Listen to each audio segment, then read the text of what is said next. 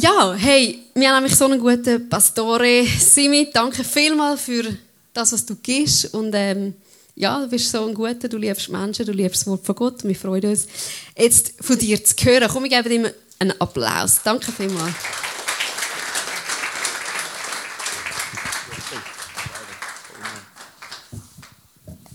Ist immer gut nach der Finanzen predigen. Jetzt, wenn man sehen, was ich verdiene, jetzt muss ich natürlich liefern. Das ist natürlich klar, oder? Nein, ich freue mich auf den Morgen mit euch. Wir fahren weiter in unserer Serie, ähm, der ungezähmte Messias, der ungezähmte König. Und wir lesen Gott zusammen einen längeren Bibeltext. Wir sind ja das Markus-Evangelium am durchlesen. Äh, wenn du da noch willst einsteigen willst, du kannst immer noch, es ist nur ein halbes Kapitel pro Tag, so haben wir ein bisschen Zeit bis, bis Ostern. Und wir lesen zusammen aus äh, Markus 2, äh, Vers 23 und weiter aus der neuen Genfer Übersetzung. Ähm, weißt du was, Noemi? Ich gebe dir das noch schnell, weil die sind, glaube ich, so danke. Kannst du mir das noch schnell in der richtigen Reihenfolge ordnen? Sonst bin ich nachher Last in meiner Message. Okay, wir lesen zusammen. Äh, du kannst, wie du willst, manchmal hilft es die Augen schließen und einfach zuzuhören. Das ist eine Geschichte über Jesus oder du kannst mitlesen auf dem Screen. An einem Sabbat ging Jesus durch die Felder. Seine Jünger fingen an, am Weg entlang Ähren abzureißen und die Körner zu essen. Da sagten die Pharisäer zu ihm, hast du gesehen, was sie tun? Das ist doch am Sabbat nicht erlaubt. Jesus entgegnete, habt ihr nie gelesen, was David tat, als er und seine Begleiter nichts zu essen hatten und Hunger litten? Wie er damals zur Zeit des Hohepriesters Abiatar ins Haus Gottes ging und von den geweihten Broten aß, von denen doch nur Priester essen dürfen. Und wie er auch seinen Begleitern davon gab.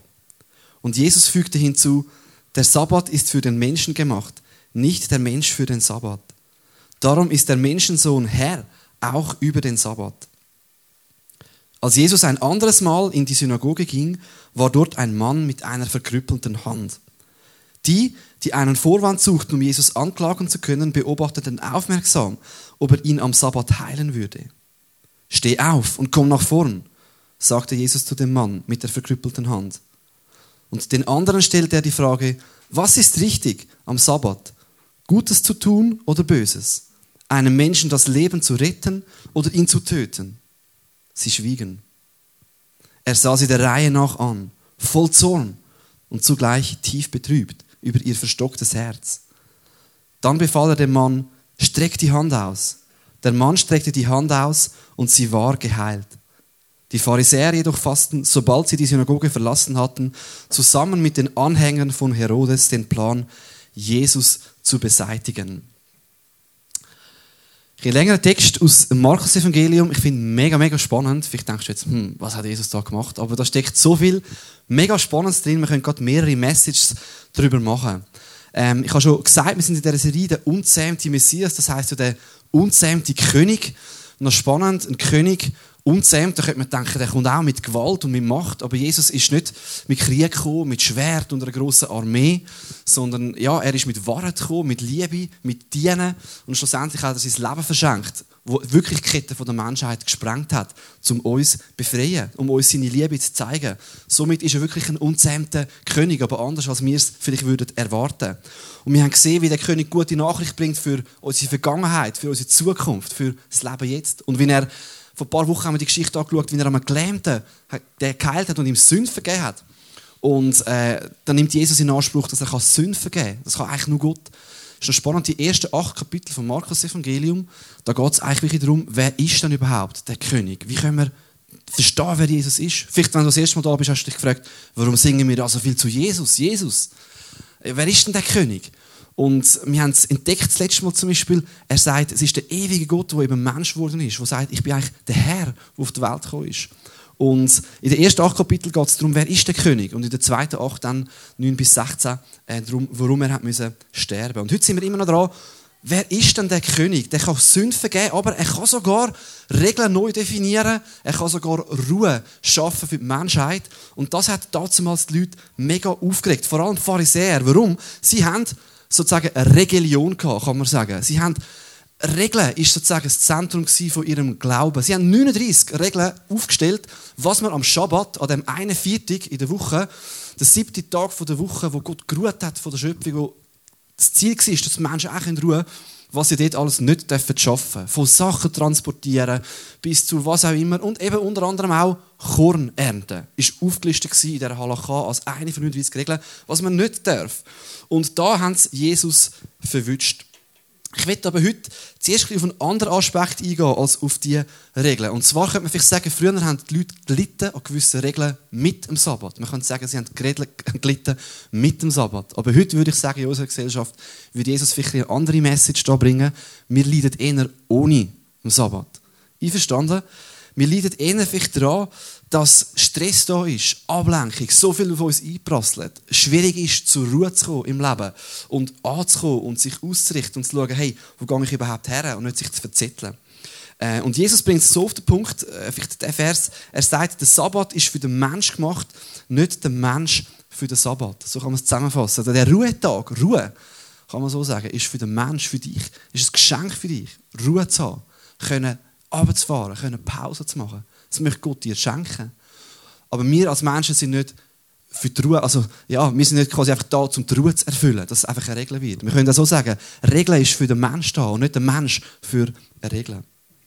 Aber heute möchte ich eben, wie gesagt, zuerst ein bisschen, vor allem eingehen auf den Punkt, wie können wir in der heutigen Zeit, in dieser Gesellschaft, die so schnell geworden ist, zur Ruhe finden. Ähm, so der erste, mein erster Punkt ist Ruhe.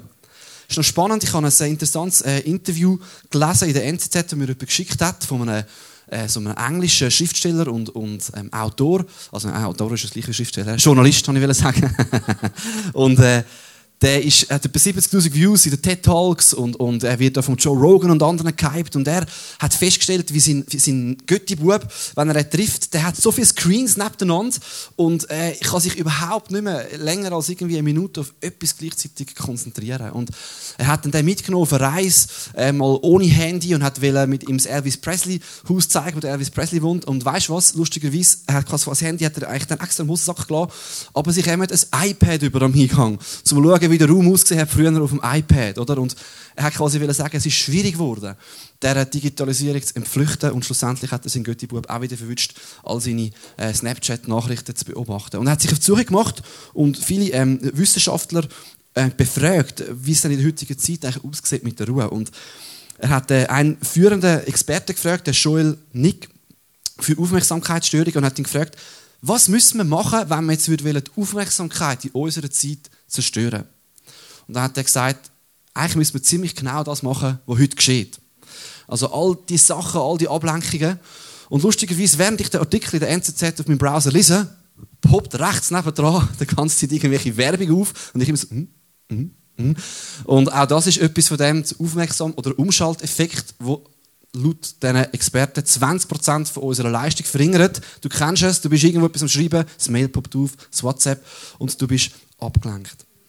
Und ich weiß noch, wie ich vor äh, etwa 15 Jahren an einer, einem Gebetsabend war und man hat äh, irgendjemand so einen Brief äh, verteilt, wo so quasi Gott, wie so ein aus der Sicht von Gott ein paar Gedanken uns hat ans Herz legen Und in dem Brief ist es darum gegangen, dass äh, der Teufel probiert uns ja aufzuhalten, das Gute zu tun für Gott in dieser Welt. Und er schafft es vielleicht nicht, uns zu Fall zu bringen durch sage jetzt, irgendeine Versuchung oder irgendeine Sucht oder so uns zu stoppen. Und wenn er das aber nicht schafft, dann probiert er vielleicht, uns zu hetzen, uns zu stressen, so uns ja, immer für zu pushen, dass wir gar keine Zeit mehr haben, vielleicht auch zu fragen, Gott, was willst du mit meinem Leben? Was komme ich überhaupt zur Ruhe? Es gibt quasi nicht nur noch die Option, so ein bisschen im christlichen Jargon gesprochen, mit Jesus zu laufen oder ohne Jesus zu laufen, sondern auch noch die Option, vor Jesus herzurennen. Gar nicht mehr ready zu sein, auf ihn zu hören. Oder die einen sind vielleicht so abgelenkt, sind so hinten drin, wir sind immer nur noch Netflix-Serien am schauen sind, das ist vielleicht auch eine Option. Aber das ist eine Herausforderung in unserer Zeit und auch eine Herausforderung allgemein für unser Leben, für unser geistliches Leben ähm, fürs Gebet. Wir sehen Jesus, ein paar Kapitel vorher, er ist am Morgen, hat sich zurückgezogen fürs Gebet. Er, er, hat, er, hat, in der Natur, er hat sich fokussiert. Und, ähm, aber auch für andere Themen, ähm, wo, wo Ruhe soll ein Segen sein für uns, Ausgleich. Ähm, wo soll, man könnte vielleicht den Tag, den einen Ruhetag in der Woche oder die Ruhe im Moment können mitnehmen, den Spirit in den Rest der Woche. Ich bin dann noch ein bisschen das war jetzt eine Aufmerksamkeit, das ist ja einfach eines von diesen Phänomenen, die uns Ruhe rauben kann. Ich bin noch ein bisschen schauen in der Schweiz, was, wie es denn da so aussieht. Und ich habe gefunden, es gibt einen Job-Stress-Index in der Schweiz. Stress am Arbeitsplatz ähm, und wird dort untersucht seit 2014 und etwa ein Drittel der Leute ähm, fühlt sich überfordert. Das heißt, die Anforderungen im Beruf sind wie höher als ihre Ressourcen, die sie geben können.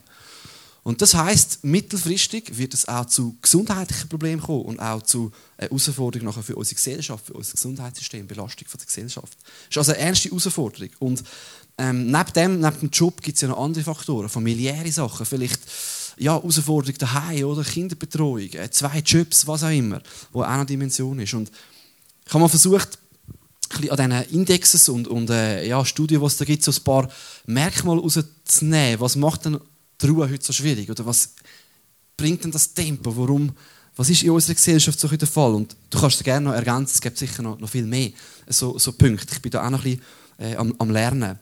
Und das eine, ich denke, ist sicher so ein, Faktor, so die Effizienzsteigerung.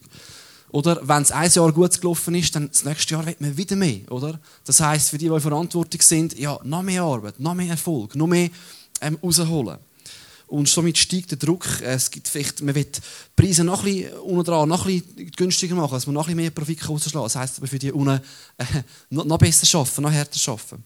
Ein anderer Faktor kann sein Digitalisierung. Ähm, du musst dich einfach immer wieder umgewöhnen. Es kommt immer wieder etwas Neues. Plus, arbeiten kannst du heute überall, oder? Ob du daheim als Mail schreibst. Ähm, lustigerweise in dem, in dem Artikel von der, von der NZZ hat es geheißen, dass in Frankreich haben sie ein Gesetz erlassen, dass du außerhalb der Arbeitszeiten nicht mehr darfst, äh, etwas vom Arbeitnehmer erwarten. Also du darfst nicht mehr erwarten, dass er dir ein Mail zugeschreibt, nur in den Arbeitszeiten. Das wäre vielleicht ein gewisser Lösungsansatz. Aber es gibt Digitalisierung, oder? Es kommt so schnell, wir müssen erreichbar sein. Wir merken es, wir sind überall abgelenkt immer wieder.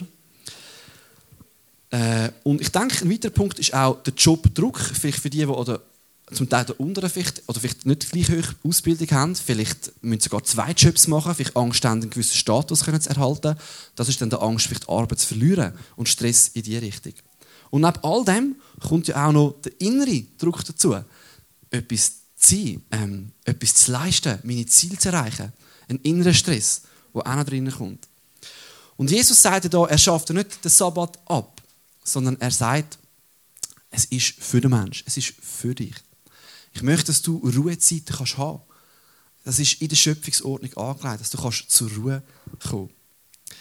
Ähm, und da haben wir Christen eigentlich mega viel zu geben und ein mega Geheimnis drin, das heute fast die ganze Welt übernommen hat. Der sieben-Tage-Rhythmus. Und es geht mir da gar nicht nur unbedingt um den einen Tag. Das kann auch sein Pause auch im Alltag. Aber interessant, ich habe ein gelesen, ich glaube, es kommt von keiner anderen Religion ist das bekannt, dass das so in der Schöpfungsgeschichte oder so drin ist. Aber bei den Christen ist das drin. Und eigentlich fast alle Kulturen heute haben den Sieben-Tage-Rhythmus übernommen. Nicht alle machen unbedingt Pause, äh, einmal in der Woche, aber sie haben es übernommen. Interessanterweise, die Französische Revolution hat das mal versucht zu ändern, haben einen Zehn-Tage-Rhythmus gemacht und denkt, es gibt mehr Effizienz, oder? Haben aber ziemlich schnell wieder müssen aufhören, weil die Leute ausbrennt sind und es nicht funktioniert hat. Ähm, vielleicht der Demi, mein Assistent, kommt, kommt mal vor. Wir machen ein kleines Experiment. Der Dr. Rogis Sonderegger, die eine von euch kennt den noch, ist ein Psychologe und Christ. Und der hat ein bisschen geforscht so an dem Sabbatsprinzip. Und er hat herausgefunden und zeigt, dass so der optimale Wirkungsgrad ähm, für uns Menschen ist zwischen 65 und 85 Prozent. Jetzt ein Siebtel, der Sabbat ist ja ein Siebtel, der siebte Tag, ist genau 15, ziemlich genau 15 Prozent, plus minus. Das heißt, wenn du das abrechnest, bist du bei 85 Prozent. Wenn du mehr als das willst, leisten und aus dir rausholen, geht Kurve runter. Du wirst eigentlich unproduktiver. Du kannst, es ist wie ein Bier, das stumpf wird. Du kannst schon immer noch mehr hauen, aber es ist nicht mehr effektiv. Unter 65 Prozent wirst du eher unproduktiv, oder? Lass die Leistung ein auch noch. Es ist noch interessant, die, die heute immer sagen, was ist ein Ruhetag? Dann sage ich immer, ja, es heisst aber auch, sechs Tage sollst du arbeiten. Und am siebten ruhen. Wir haben immerhin fünf Tage Woche. Das ist auch noch schön. Aber ein Tag Ruhe, das ist auch ein Geheimnis. Und ich kann das vielleicht zeigen an, diesem Glasbeispiel. Und der Demi tut mich da schnell assistieren. Perfekt. Das ist wie ähm, beim Glas zum Beispiel. Wenn du jetzt willst einschenken willst, es gibt so die einen Leute, oder? die sind vielleicht begabt und von denen wird man, oder was auch immer, oder, oder sind einsatzbereit und dann sagt man, komm, hilf da noch ein bisschen, ihr könnt schon dort noch schnell und tun wir doch da noch vielleicht dem Projekt helfen und oh, da könntest du doch auch noch mitmachen und irgendwann wird das so rampvoll, so. Und wenn du jetzt das jetzt weitergeben das wäre jetzt 100% gefüllt und du willst das in ein nächstes Glas leeren, bist du gar nicht wirklich ready, um das, was eigentlich in dir wäre, weiterzugeben. Und was passiert ist, das. Bevor du kannst überall lernen, lernt recht viel einfach mal ins Nichts raus.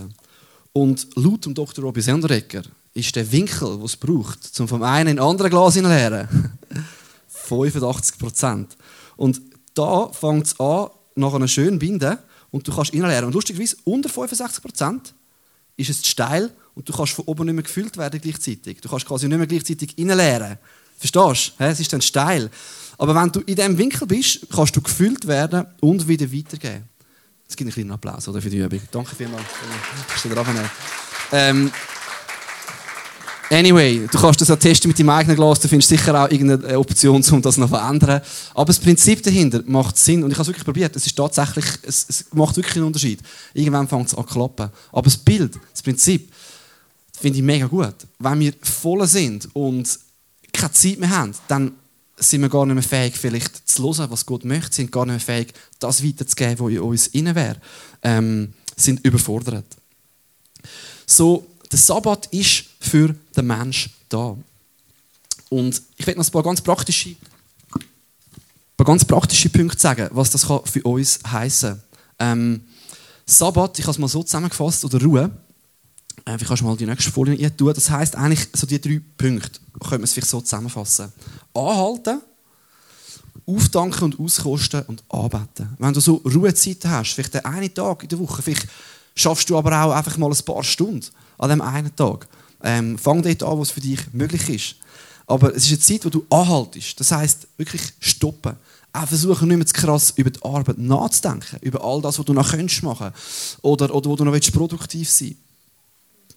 Und dann eine Zeit vom Auftanken und Auskosten. Was meine ich mit dem? Mach etwas, was dir gut tut. Geniess die Schöpfung. Geniess das feines Essen. Geniess das, was Gott gemacht hat. Dank auf. Ähm, vielleicht, ich weiß nicht, wie du auftankst. Find heraus, was tut dir gut. Ist es in die Natur gehen? Ist es eine Gemeinschaft mit, mit deiner Familie? Und ein weiterer Teil, der dabei war, wir haben es gelesen, Jesus ist in die Synagoge gegangen. Ähm, anbeten. Zeit haben von Gemeinschaft mit Gott, wo du ja, dich füllen lässt von ihm. Wo du fragst, hey, was hast du für mein Leben parat? Das so als drei ähm, praktische Punkte für die Zeiten. Und ähm, ich denke, vielleicht noch ein paar weitere Tipps. Es kann ja helfen, mal austauschen, vielleicht miteinander in der Familie. Wie lebe ich das eigentlich? Oder auch am Arbeitsplatz. Vielleicht auch jemanden zu finden, wo du Rechenschaft gibst, wo du mal mit deinem Wochenplan anschaust und sagst, wann habe ich eigentlich meine Ruhezeit? Wo jemand dir ins Leben reden Mir hat das mega geholfen, manchmal einen Wochenplan zu machen. Wirklich zu schauen, was ist wann erledigt, wann hat der Haushalt Platz. Okay, dort scheitert es bei mir manchmal, ich bis dann gleich raus muss am Freitag machen, weil ich vorher zu faul bin. Aber äh, es hilft, mal einen Plan zu machen, eine Rechenschaft mit jemandem zu teilen. Oder auch als Team mal auszutauschen. Wie könnten wir das machen im Job? Mit Erreichbarkeit. Wie, wir, wie können wir einander ähm, auch Ruhe ermöglichen? Und ich glaube, das ist mega, mega wichtig. Und es kann uns auch davor bewahren, Ruhezeiten einzubauen und zu sagen, es hängt nicht alles von mir ab. Nicht ich werde allein die Welt verändern. Ich darf einmal sagen, hey, jetzt habe ich Pause. Es ist auch das Vertrauen darauf, dass Gott der ist, der die Welt im Griff hat. Ähm, mal, mal sich Ruhe zu nehmen. Natürlich gibt es Zeiten, wo mehr läuft, wo man mal ein bisschen mehr muss dran.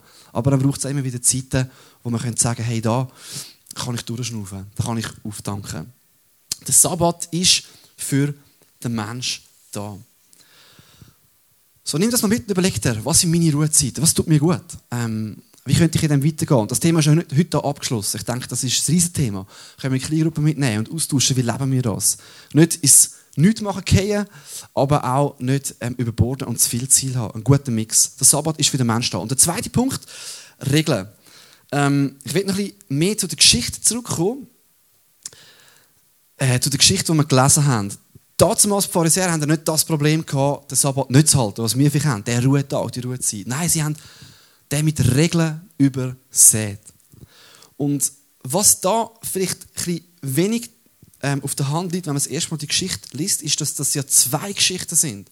Zwei Geschichten, die eigentlich das Gleiche aussagen Und warum zwei Geschichten? Die erste Geschichte ist sozusagen wie die Vorwarnung. Man hat niemanden früher verurteilen nur wenn du ihn das erste Mal verwünscht hast. Du hast sozusagen jemanden verwarnen und dann nochmal schauen, macht er es vorsätzlich und wenn er vorsätzlich den Fehler begangen hat, dann haben sie ihn können verurteilen. Ja, Die Juden sind streng früher. Sie haben manchmal wirklich jemanden bestraft für Fehler, wo sie nicht gehorsam sind gegenüber dem Gebot, wie sie sie verstanden haben. Und die erste Geschichte ist quasi die Geschichte, wie, äh, die Jünger, wie Jesus vorgewarnt wird. Oder? Wir haben gelesen, die, die Korn, die Ähren, die abgerissen werden im Feld. Sie sind durchgelaufen. Eine von den 39 Regeln, du darfst kein Korn abrissen. Zack, Jesus, wir haben dich verwünscht. Das sind zwar die Jünger gewesen, aber jetzt sagen wir es dir. Und wenn du es jetzt noch einmal machst, dann tun wir dich schon in unsere Regeln einmaß schneidern. Und nächste Gelegenheit, Jesus ist in der Synagoge, da ist ein Mann, seine Hand ist verkrüppelt. Und es heisst in diesen Regeln, du darfst jemandem nur helfen oder heilen medizinisch, wenn er am Leben bedroht ist. Ja, seine Hand ist schon lange verkrüppelt, er stirbt jetzt nicht gerade an diesem Tag. Aber Jesus sagt, komm, stellt den mal in die Mitte und er will eigentlich den Sabbat in seiner ursprünglichen Bedeutung einführen und nicht an diesen Regeln hängen bleiben. Um was geht es am Sabbat? Um Wiederherstellung, um Regeneration, äh, dass das Lehren wieder voll wird. Und die Pharisäer, die sind so denen ihr Herz ist mindestens so verdorrt wie die Hand von dem, von dem, von dem, von dem Mann, der verkrüppelt ist. Die, sind, die hängen so an diesen Regeln fest. Ähm, sie sehen wirklich den Wald von lauter Bäumen nicht mehr. Sie sind so borniert. Und warum? Weil sie haben das Gefühl, wir müssen die Regeln ganz genau befolgen. Und nur wenn wir die Regeln befolgen, dann sind wir angenommen bei Gott. Ich komme nachher nochmal auf das zurück. Und was macht Jesus? Er ist eben ein unzähmter König. Er lässt sich nicht einschüchtern. Er stellt dem euch Mitte, dass alle sehen am Sabbat und fragt nach, hey, was ist richtig am Sabbat? Für was ist eigentlich der Tag da? Für eure Regeln oder für das, was Gott wirklich hat? Stellt ihn in die Mitte, schaut alle nacheinander an und sagt, streck deine Hand aus. Er streckt sie aus und sie ist geheilt. Und weißt du, was heisst Nachdem, das ist auch mega spannend, ich glaube, den Vers habe ich noch eingeblendet, äh, sind alle gegangen, Pharisäer, Sobald sie die Synagoge verloren haben, haben sie übrigens auch geschafft, da, zusammen mit den Anhängern des Herodes, haben sie den Plan geschmiedet, Jesus zu beseitigen. Das war für sie der Punkt Jetzt hat er es vorsätzlich gemacht. Jetzt, wir wollen ihn umbringen. Und wir sehen an dem, es gibt vielleicht wie so zwei Systeme, wo, oder mindestens zwei, wo sie Welt entdecken. Das eine ist das Religionssystem. Man kann sagen, Religion. Ein System von Regeln, wo du denkst, wenn ich die und die Regeln befolge, dann bin ich angenommen bei Gott. Und wenn du in diesem System lebst, dann wird es anstrengend. Dann musst du immer ganz genau wissen, was ist denn genau das Gebot? Weil wenn ich so nicht beachten, dann würde ich aus der Gnade von Gott gehen. Oder dann hätte ich das Recht nicht mehr von Gott, dass er mich segnet. Oder was auch immer. Und das sehen wir bei diesen Pharisäern. Und das andere System ist aber das von der guten Nachricht. Wir haben es angeschaut. Jesus ist gute Nachricht. Das heißt, ich bin angenommen bei Gott, wegen dem, was er für mich gemacht hat. Und das heißt aber nicht, dass ich seine Gebote wieder auflösen Nein. Ich werde seine Prinzipien, seine Gebote halten, weil ich darauf vertraue, dass er es gut meint mit mir. Aber es sind zwei ganz verschiedene Prinzipien. Und ein Stück weit zeigt Jesus, er ist das Ende der Religion. Es geht nicht um Religion, es geht um ihn. Er ist größer als die Religion. Ich will noch einen dritten Punkt bringen und dann ein bisschen in die Tiefe graben. Der dritte Punkt ist der Retter der Ruhe. Wir haben die Ruhe, die Regeln und der Retter der Ruhe. Wie spannend ist, oder ich könnte es auch anders, anders starten, was die Pharisäer haben wollen, sie haben wollen Ruhe finden schlussendlich für ihre Seele. Sie haben wollen mit Gott im Reinen sein. Und sie haben das Gefühl gehabt, mein Weg dorthin ist, all die Regeln einzuhalten. Heute gibt es aber vielleicht noch einen anderen Weg, oder?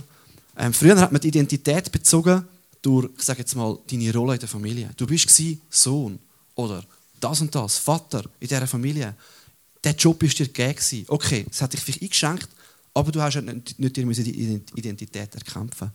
Heute, neben all dem Stress von Technologisierung und was auch immer, was in dieser Welt kommt, haben wir auch noch den Eindruck, ich entscheide, was ich will werden, Schauspieler in New York, was auch immer.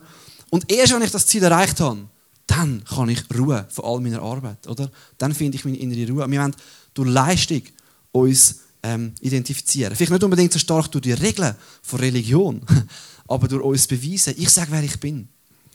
Und das gibt auch einen enormen Stress in mir drin. Weiß nicht, ob das bei dir anklingt, ob du das erkennst.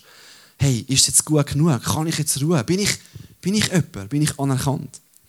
Und das ist eigentlich die Arbeit hinter der Arbeit. Der Stress hinter dem Stress. Hinter dem Stress. Es gibt Leute, die arbeiten und ruhen sich sogar beim Arbeiten ein Stück weit noch aus. weil sie nicht aus dem Druck heraus arbeiten. Und es gibt andere, die rufen sich aus, die haben frei. Aber selbst dort sind sie nicht erholt. Weil, weil sie immer noch inneren Stress haben. Und spannend ist, auf was verweist eigentlich Jesus, wo er, wo er, ähm, wo, wo er da ähm, die Regeln umpolt. Er sagt nicht, hey, in der Bibel steht, ich hätte können sagen, du, ihr habt die falschen Regeln. In der Bibel heißt es gar nicht von diesen 39 Regeln. Aber er sagt nicht das, sondern er ist der Retter von der Ruhe. Was sagt er? Er sagt, ich bin der Herr vom Sabbat.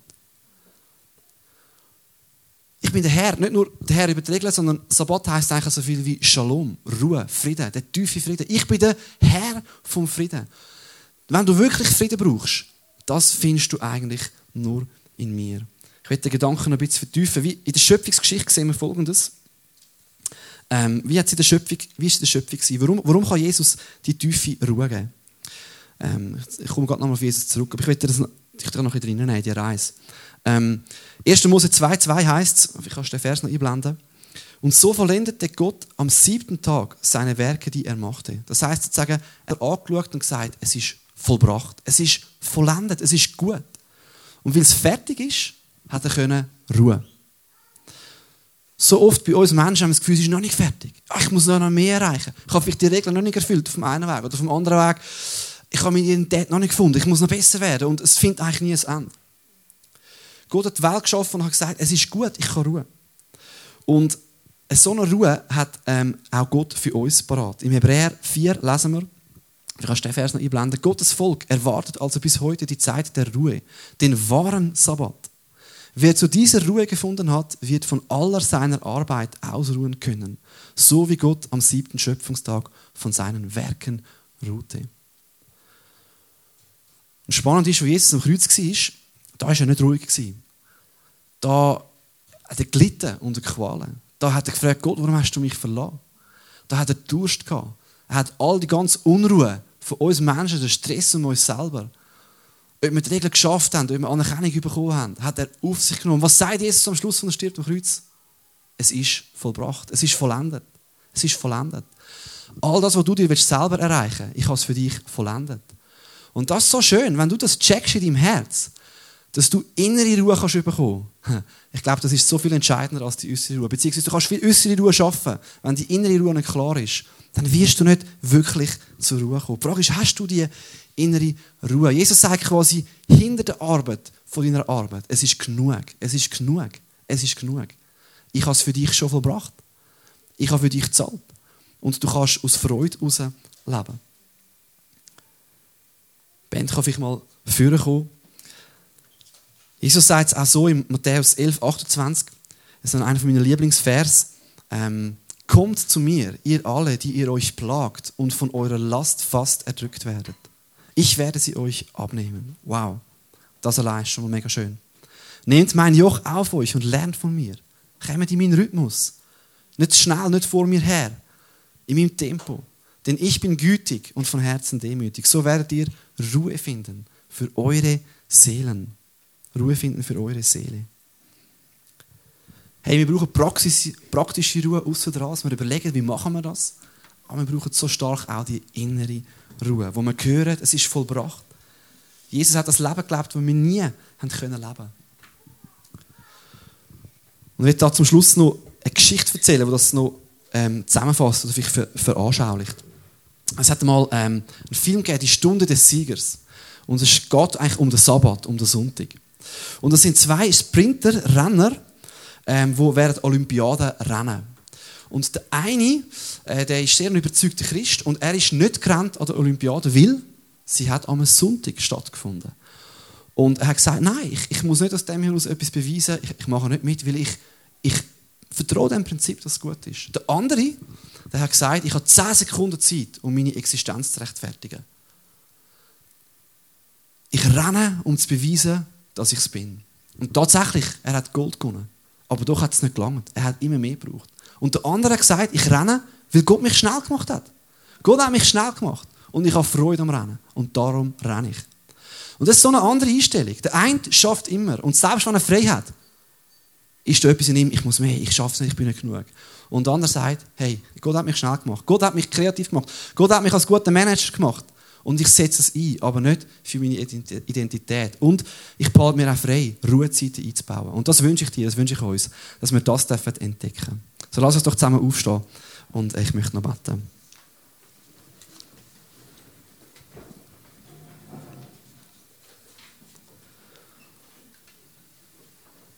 Ja, Vater im Himmel, ich will dir Danke sagen.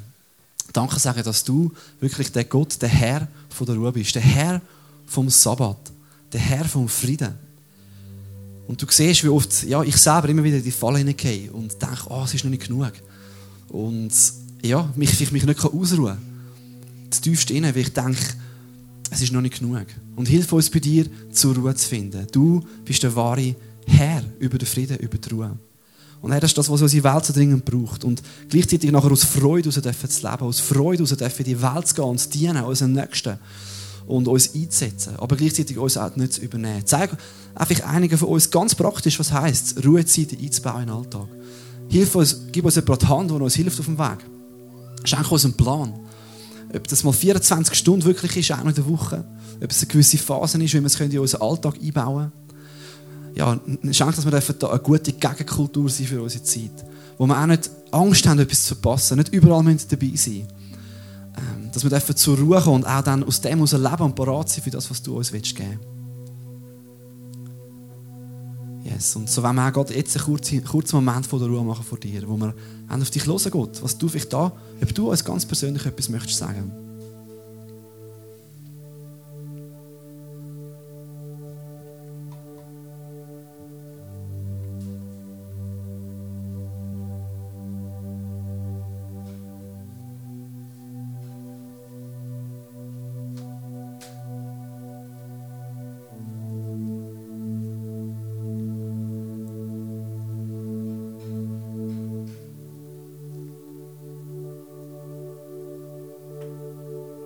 Danke Gott, kannst du auch Ruhe bringen in unsere Welt. Wir haben es schon gebeten, wir werden es dann nochmal dir sagen.